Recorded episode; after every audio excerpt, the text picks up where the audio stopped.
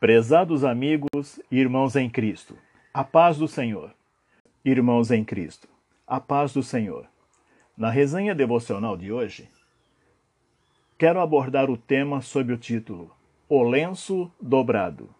E para sustentar essa temática, recorro ao texto bíblico que se encontra no Evangelho de João, capítulo 20, versículo 7, que diz assim: Bem como o lenço que estivera sobre a cabeça de Jesus. Ele estava dobrado, à parte, separado das faixas de linho. Bíblia, versão NVI, que é a versão, que é a nova versão internacional. Lenço é um pedaço de tecido que serve para diversos usos: enxugar lágrimas, secar o rosto, limpar as mãos, etc. Suas aplicações são diversas. No mercado, há uma infinidade incrível de lenços: lenços bandana, lenços oncológicos, lenços para a cabeça, para o pescoço, enfim, são diversos tipos e modelos. Mas hoje quero falar de um lenço mais específico, utilizado há milênios pelos judeus. O uso de uma palavra no caso aqui o lenço, é determinado pelos falantes da língua. Damos nomes aos objetos em nossa volta para podermos nos referirmos a eles. Além disso, há palavras que são criadas, independentemente da origem etimológica, isto é, a sua raiz. Por essa razão, para que se entenda o significado de um termo, é muito importante descobrir em que sentido está sendo usado dentro de um texto. Graças a Deus, hoje temos léxicos ou dicionário especializados nas línguas originais da Bíblia, que são o grego, hebraico e o aramaico. E isso é indispensável para a compreensão e a tradução dos termos bíblicos. Tendo dito isto, encontra encontraremos em diversas versões uma tradução que indique os quatro termos chaves: lenço, Jesus, dobrado e separado. Esses quatro termos constam do texto-chave que nós lemos logo no início, ali no Evangelho de João, capítulo 20, versículo 7. Lenço, Jesus, dobrado e separado. Há versões que grafam o lenço como dobrado ou enrolado, referindo-se à forma como o lenço foi encontrado no interior do túmulo vazio.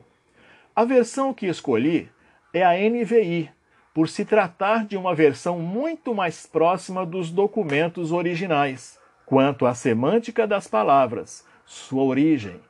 Sabemos que todo o Novo Testamento foi escrito em grego, e daí vieram as traduções que hoje são conhecidas nas mais diversas línguas, considerando ainda que há termos originais que não se encontra correspondente em nossa língua e, portanto, aí ocorre o que chamamos de transliteração, que nada mais é do que a conversão de um sistema de escrita para outro.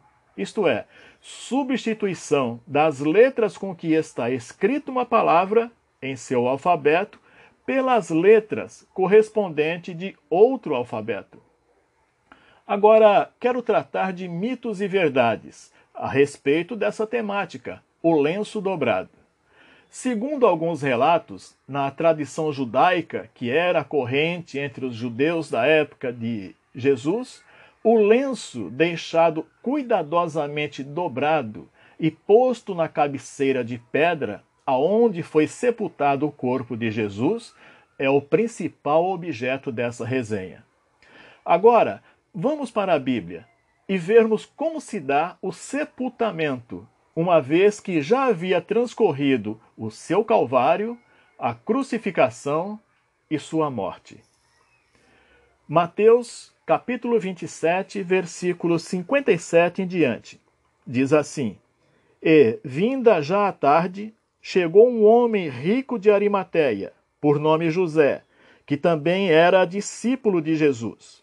Esse foi ter com Pilatos e pediu-lhe o corpo de Jesus. Então Pilatos mandou que o corpo lhe fosse dado. E José, tomando o corpo, envolveu num fino e limpo lençol. Cabe um parênteses aqui. José de Arimateia está requisitando o corpo de Jesus, que estava na cruz, já era morto, estava na cruz, e José de Arimateia pretendeu dar um sepultamento digno para Jesus. Então foi requisitar o corpo a Pilatos, no que Pilatos concedeu. Prossegue o texto. E o pôs no seu sepulcro novo, que havia aberto em rocha, e rodando uma grande pedra para a porta do sepulcro, foi-se. E estavam ali Maria Madalena e a outra Maria, assentadas defronte do sepulcro. E no dia seguinte, que é o dia depois da preparação, reuniram-se os príncipes dos sacerdotes e os fariseus em casa de Pilatos, dizendo: Senhor, lembra-nos de que aquele enganador, se referindo a Jesus, vivendo ainda, disse: Depois de três dias ressuscitarei? Manda, pois, que o sepulcro seja guardado com segurança até o terceiro dia. Não se deu o caso que os seus discípulos vão de noite e o furtem e digam ao povo: ressuscitou dos mortos. E assim o último erro será pior que o primeiro. E disse-lhes Pilato: Tendes a guarda. Ide, guardai-o como entenderdes. E, indo eles, o guardaram em segurança, selando a pedra. E no fim do sábado, quando já despontava o primeiro dia da semana, Maria Madalena e a outra Maria foram ver o sepulcro. E eis que houvera um grande terremoto, porque um anjo do Senhor, descendo do céu, chegou, removendo a pedra, e sentou-se sobre ela. E o seu aspecto era como um relâmpago, e o seu vestido branco como a neve. E os guardas, com medo dele, ficaram muito assombrados e como mortos. Mas o anjo respondendo disse às mulheres: Não tenhais medo, pois eu sei que buscais a Jesus, que foi crucificado. Ele não está aqui, porque já ressuscitou como havia dito. Vinde, Vede o lugar onde o Senhor jazia. E depois, imediatamente, e dizei aos seus discípulos que já ressuscitou dos mortos. E eis que ele vai adiante de vós para Galiléia, ali o vereis. Eis que eu vô-lo tenho dito. E saindo elas pressurosamente do sepulcro, com temor e grande alegria, correram a anunciá-lo aos seus discípulos. Nesse episódio da ressurreição, Maria Madalena pensou que o corpo de Jesus havia sido roubado durante a noite e foi em busca de ajuda. Né? A seguir, Pedro e João, tendo sido informados por Maria Madalena, foram rapidamente ao sepulcro. João chegou primeiro. Ele se curvou e olhou para dentro.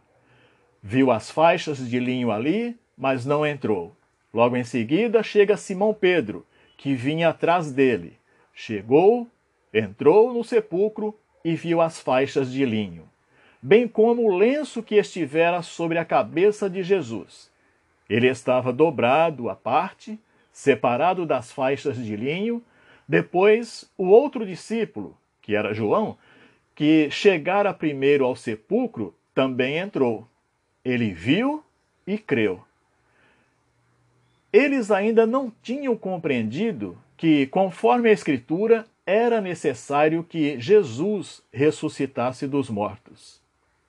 A mortalha ou lenço que estava dobrado ou enrolado no túmulo, no túmulo, perdão, de acordo com algumas traduções, significando que ele voltaria, uma vez que há relatos na mídia moderna dando conta de que a tradição judaica aponta que o lenço dobrado na mesa significaria que a pessoa pretendia permanecer mais um tempo junto ao anfitrião. Conta-se que entre os nobres que tinham servos, esses, preparando a mesa para as refeições de seus senhores, arrumavam tudo de forma ordenada, posicionando os talheres, os pratos, as taças e um lenço, para que houvesse a higienização de suas mãos e boca após a refeição. Feito isso, o servo se afastava e ficava longe dos olhos dos seus senhores, mas de tal forma que pudessem visualizar qualquer necessidade que houvesse para prontamente atendê-los. Finda essa suposta refeição, costumavam jogar o lenço na mesa de qualquer jeito quando terminavam as refeições. Embolado, enrolado, mas se tivesse dobrado, significaria que ele iria voltar. O servo não poderia se atrever a aproximar-se da mesa. Todavia, em minha busca sobre a veracidade desse episódio, que se conta fora da Bíblia e dos livros históricos, observei que não passa de mito, criado por alguém, replicado por muitos e até pregado em algumas igrejas, por quem desconhece a história e costumes dos antigos. A história é tão comovente, é um simulacro tão carregado de emoção e de imediata aceitação que até alguns conhecedores da palavra acabam tomando por verdade e também reverberando.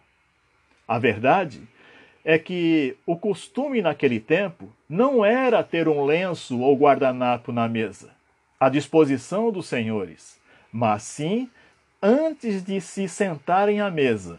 Era costume e tradição, sim, fazer a lavagem das mãos antes das refeições, tendo esse ato como obrigatório na tradição judaica. Em nenhuma literatura oficial pude encontrar correspondente que fizesse crível essa tal tradição judaica contada na mídia, na mídia, que reza a lenda que até um menino judeu conhece a veracidade dessa informação reportada pela mídia contemporânea. Portanto, essa história do lenço dobrado não passa de um mito. O intuito deste artigo é te alertar e corroborar para que você não seja mais um replicador de inverdades e seja inteirado da verdade. Deus abençoe. Aqui é o pastor Gilvan Paz, desejando um dia abençoado para você, de forma extensiva à família. Até a próxima resenha devocional, se Deus assim nos permitir. Desejando Compartilhe esta mensagem com um amigo a quem você quer bem, ou até mesmo um grupo do qual participe. Certamente, nela há um propósito para a vida de mais alguém. Seja um multiplicador das boas novas.